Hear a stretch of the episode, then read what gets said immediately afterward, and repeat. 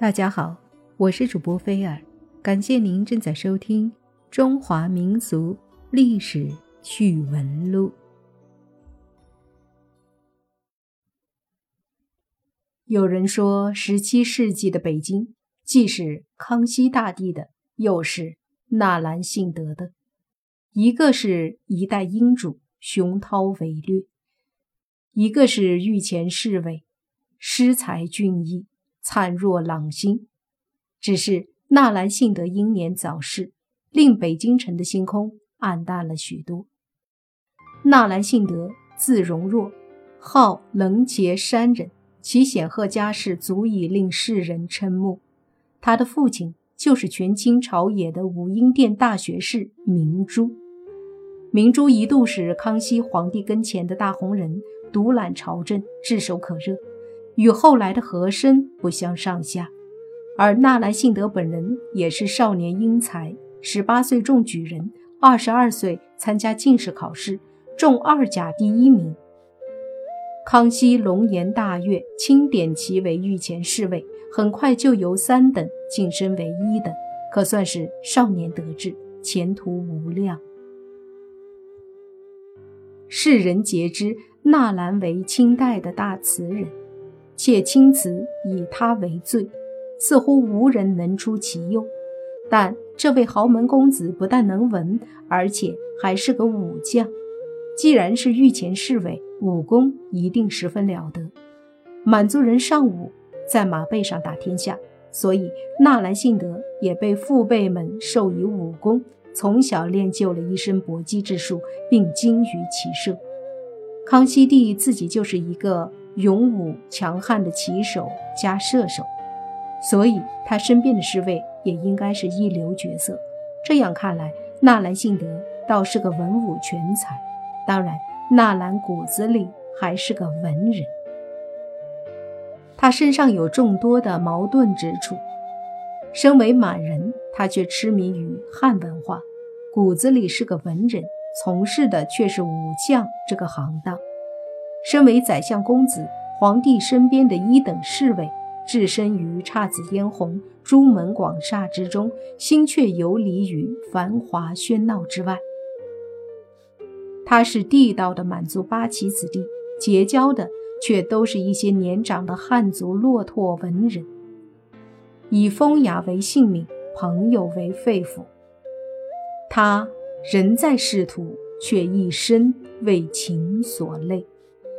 这样一位才情充沛、人格健全、绝世超然的翩翩卓氏公子，竟不是源自小说家的杜撰，而是中国文化史册里的一位真实人物。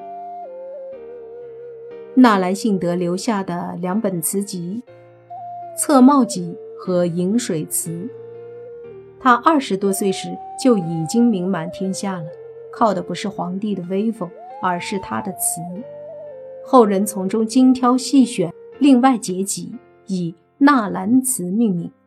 当年《饮水词》问世后，曹雪芹的祖父曹寅曾用“家家争唱饮水词”来形容《纳兰词》在当时的火爆场面。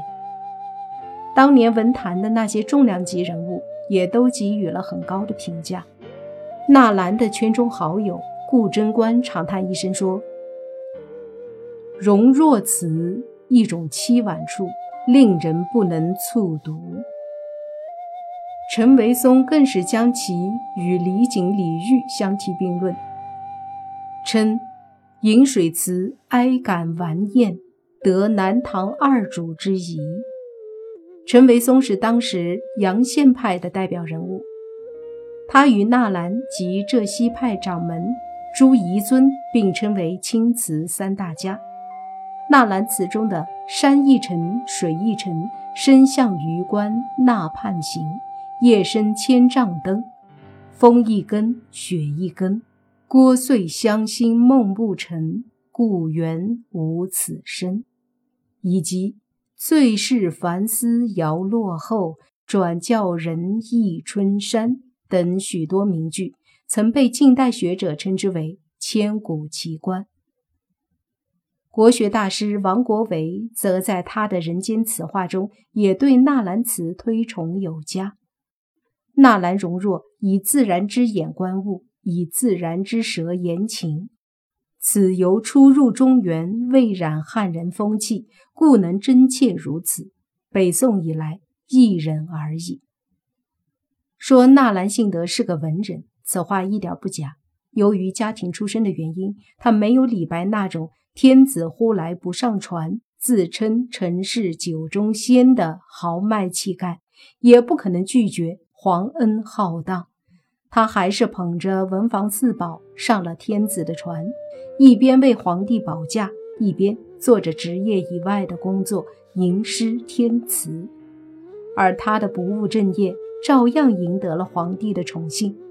康熙爱读他的诗词，经常赏赐给他金牌、佩刀、字帖等礼物，以资鼓励。由于常年待在皇帝身边，纳兰性德应该算是真正的御用文人，但是后人却并未将他归入全儒派或御用文人的行列，这就很难得了。在历代文坛，纳兰性德算是一个特例。这可能是因为他的大多数作品都是写给自己的，情真意切，言辞优美，尤其是他的爱情诗，缠绵悱恻，感人肺腑，并不比唐代的李商隐和宋代的柳永逊色。纳兰性德是个真性情的人，他对侍卫这个职位其实并没有什么兴趣，他得到过皇帝无数次的赏赐。但在他的内心深处，一直苦于仕宦漂泊，厌恶经阶矗立的侍卫生涯。率真的诗性遭遇混浊的政治，自然是徒增胸中快累。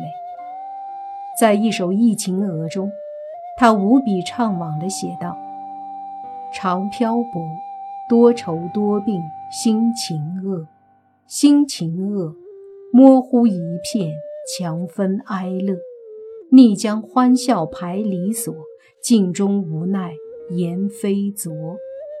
颜非昨，才华尚浅，因何福薄？